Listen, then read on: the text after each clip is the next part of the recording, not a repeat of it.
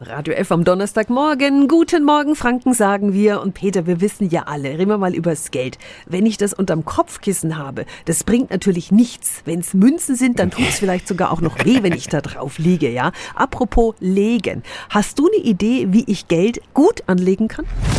Radio F. Jetzt Tipps für ganz Franken. Hier ist unser Wiki Peter. Da fragen wir doch einfach jemanden, der sich mit Geldanlagen sehr gut auskennt. Alexander Wunder, den Niederlassungsleiter des VZ Vermögenszentrums aus Nürnberg. Guten Morgen, Herr Wunder. Guten Morgen. Auf dem Konto und Sparbuch müssen manche ja derzeit sogar Negativzinsen zahlen. Haben Sie einen Tipp für alle Kleinsparer? Grundsätzlich ist es sinnvoll, einen Teil seiner Gelder auch am Aktienmarkt zu investieren. Dabei muss man aber aufpassen, weil wenn man jetzt zu einer Bank geht, dann bieten die ja oft eher teurere Fonds an. Aus unserer Sicht eignen sich dort besser börsengehandelte Indexfonds also auch bekannt als ETFs. Die haben ja einen regelrechten Siegeszug dort in den letzten Jahren gemacht. Okay, wie gehen wir jetzt davor? Da sollte man jetzt aus diesen ETFs am besten nicht nur ein, zwei, drei, sondern eher an die zehn Stück auswählen und damit kann man eben sehr breit und kostengünstig in den Aktienmarkt investieren. Kostengünstig, dass Sie sich das mal vorstellen können, im Vergleich zu einem klassischen Fonds einer Bank ist so ein ETF meistens rund 90 Prozent pro Jahr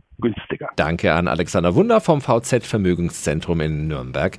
ETFs sind also die kostengünstigere Alternative zu Aktienfonds. Sprechen Sie Ihren Bankberater gezielt mal darauf an. Die Infos gibt's auch nochmal online auf radiof.de. Tipps für ganz Franken von unserem Wiki Peter.